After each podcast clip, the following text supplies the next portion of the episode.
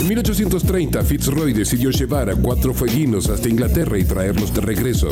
Luego de que hubieran aprendido el idioma inglés y otras materias propias de la civilización occidental, les asignó los siguientes nombres y edades. George Minister, de 26 años, Bold Memory, de 20 años, Jimmy Button, de 14 años, y la pequeña Fuegia Basket, de tan solo 9 años. Una apasionante miniserie coproducida por el canal del pingüinito que no te podés perder. ¿Qué habrá sucedido al regresar? ¿Rezaron en inglés junto a los salesianos? ¿Habrán cambiado una merienda de choritos por el Five O'Clock Tea? ¿Hablarán Nacho y Laura de ella en No te entusiasmes tanto?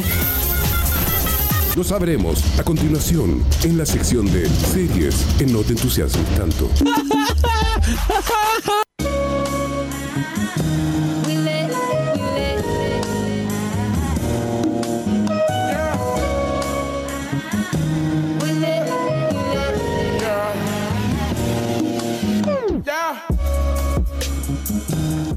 Y ahora eh, ya estamos dispuestos para seguir hablando de series.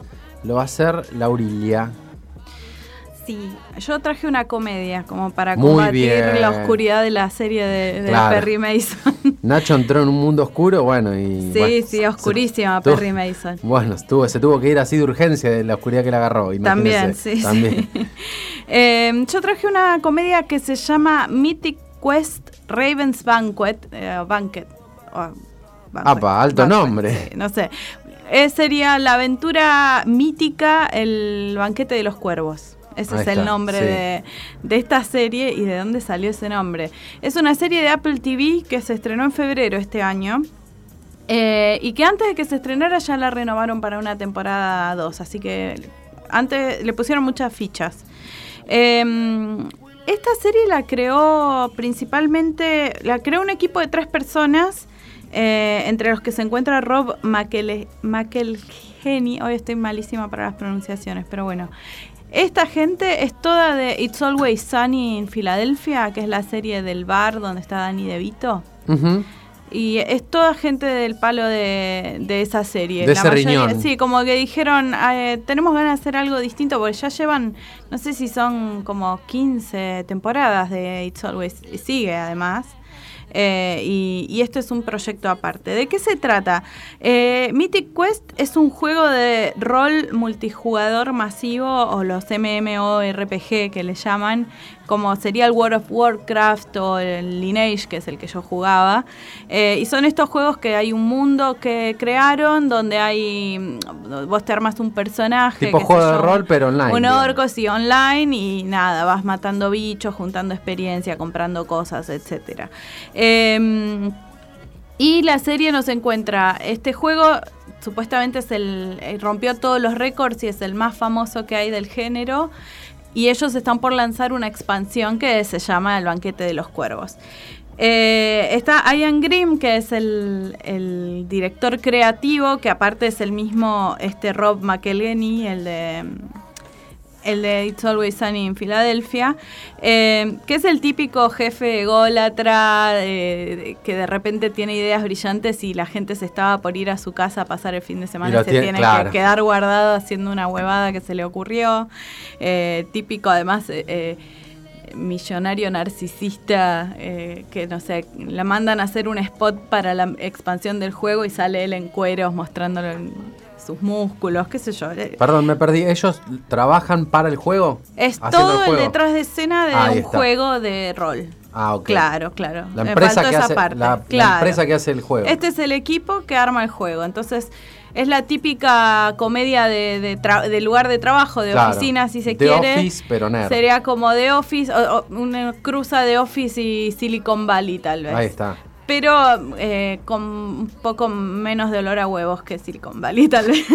Bueno, Este, importante. eh, sí. tiene, tiene una gran perspectiva femenina también. Bueno, está el, jefe, que es este muchacho impredecible y que, que es súper déspota. Después está el, el productor ejecutivo, que es un pibe que no tiene carácter, que siempre le pasan por encima y vive estresado para intentar manejar esta bolsa de gatos. Después está la jefa de ingenieros, que es Poppy Lee. Tiene razón, pero nadie la escucha. Y después, bueno, hay varios personajes. Está uno que es el jefe de monetización, que es el que el típico tiburón que se encarga de la plata y de exprimirle dinero a los jugadores del juego, eh, que es el que hacía de Aved en Community, que se llama Danny Pudi, el actor. Eh, y hay un escritor que es C.W. Longbottom, el nombre que le pusieron, que es un viejo de 80 años que en los 70 ganó un premio Nebula, que era lo que hablábamos el, otro, día. Y es escritor de ciencia, ficción y es el que eh, trae la historia del juego e inventa todo el chamullo detrás de cada cuestión. Eh, Ah, y están las gamers que prueban el juego para ver si tiene errores y demás. Y bueno, y, eso debe estar interesante porque debe estar un poco basado en lo que es de verdad, ¿no? Sí, de hecho hay una empresa que no me anoté el nombre y ahora no me voy a acordar, no me acuerdo si era Ubisoft, una cosa así, que es canadiense, que es la que los asesoró y además hace porque muestran partes del juego todo el tiempo. me imagino que ese juego va a salir. Y seguramente que va a salir. Un clásico. Eh, y eh, y te va mostrando un montón de situaciones que se van dando en la vida y en el juego que se entrecruzan. Por ejemplo, en un episodio le sucede que se llena de nazis el juego. No. Eh, eh, y todos eh, quieren tomar decisiones en relación a eso porque la community manager les avisa que se está pudriendo todo y todos toman decisiones equivocadas. bueno, y son todas situaciones así. La verdad es que está bien escrita, es gracioso. Yo no le tenía mucha fe. Las comedias eh, a veces son como muy trilladas. Esta es, bastante fresca y después tiene algunas cosas raras. Por ejemplo, el quinto episodio hay personajes y una historia que no tiene nada que ver con el resto de la serie. O sea, nosotros, esta serie está situada en el hoy. Claro. Ah, hay también un influencer que tiene 14 años que es un pendejo insoportable y es el que maneja todos los hilos ahí. Si dice que está bueno, todos compran. Si dice que está malo, se va para Así abajo. que están todos los ingredientes de la actualidad en el mundo de los juegos. Eso está bueno. Pero después viene este episodio en la mitad de la serie en la que te muestra una pareja que se conoce en los 80, que empieza a hacer juegos y que después se le complica porque ellos el arte les interesa más que la plata, pero necesitan vender el juego y todos esos conflictos y toda la historia de la pareja y termina el episodio y se termina la historia de ellos y después sigue la serie. eso me gusta, ¿eh? Eso me hace acordar a Atlanta, que tiene como episodios que son como unitarios. O a, mm, ¿cómo se llama la serie de este señor que fue cancelado un poco también? Eh, uh, bueno, lo cancelé tanto que ya no me acuerdo su hay nombre. Tantos cancelados que. Em, pero, eh, ¿cómo se llama? Eh, lo que tiene ese episodio es que te, muestra como los grandes conflictos del mundo de los videojuegos. Esto de el, choque entre lo artístico y, el negocio, eh, las peleas entre los creativos y demás. Y me imagino que ese fue el sentido. Pero la verdad es que está tan bueno ese episodio que te dan ganas que hubiera un spin-off de, esa, historia. claro. Bueno. Em, y lo que sucedió es que esta serie iba a tener 10 episodios y tuvo 9 porque después vino la pandemia y el décimo episodio fue un especial que salió, toda la serie se emitió en febrero y este especial salió en mayo eh, con todos por Zoom y hacen todo una... Está bueno porque además después al final hacen con una pelotita que va yendo por todas las pantallas, qué sé yo, hacen todo un proyecto. Una postproducción. Y toda la parte como de que nunca vemos nosotros de cómo vive cada uno en su casa y demás, porque siempre están en la oficina en, la serie.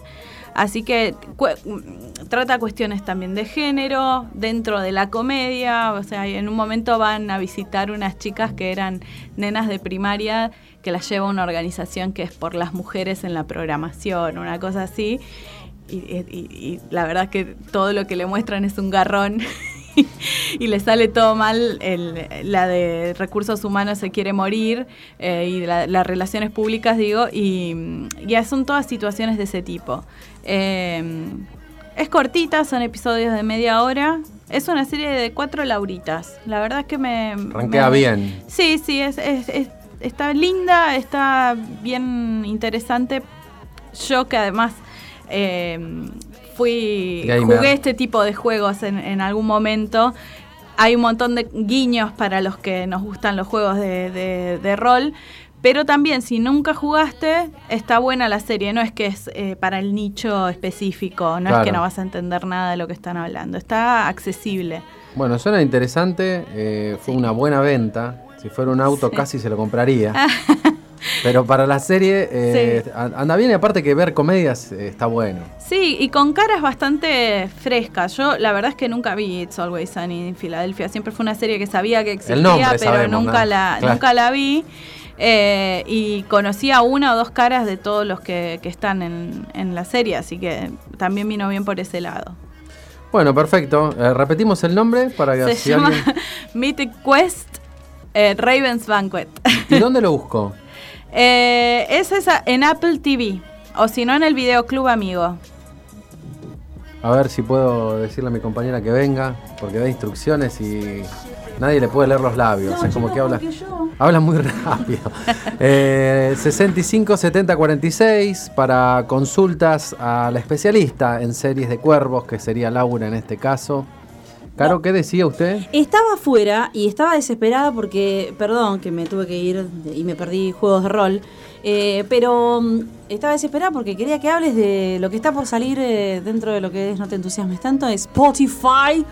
¿Qué es lo que va a Yes. levantar a partir de hoy?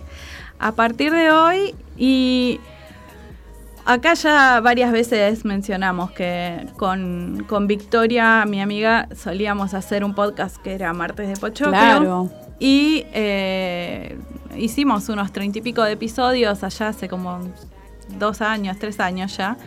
Y eh, la pandemia como que nos juntó de vuelta, volvimos a pensar la idea, se dio la posibilidad además de hacerlo en la plataforma de No Te Entusiasmes que nos representa, entonces dijimos, bueno, ¿cómo podemos volver? Y hicimos este nuevo podcast que es Ni Idea. ¿Cuánto les cobro No te entusiasmes tanto, más o menos? Eso Ni está, eh, mi contrato no me permite decirlo. claro. Pero Sale el podcast. sale el podcast, a partir de hoy va a salir un episodio los viernes, que lo van a encontrar en Spotify en principio. Y eh, somos dos amigas.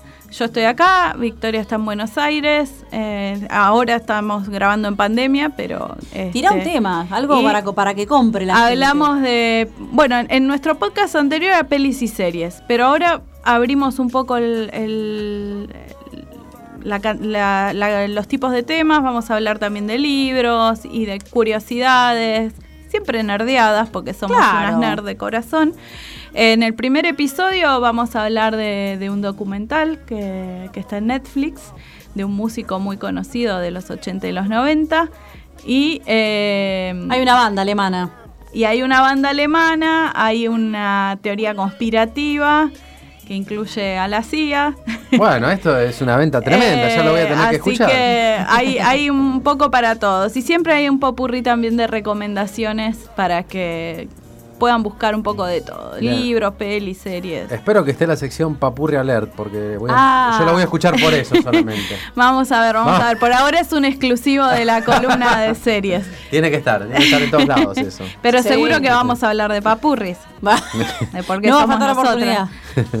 bueno, buenísimo. Entonces se viene el podcast Ni Idea. eh, entran entonces a nuestro Spotify, lo buscan así, lo buscan también a través de nuestro NTT Radio. to- En las todo redes de, No Te Entusiasmes. Sí, Todo, señora. todo, el- por todos lados. Gracias.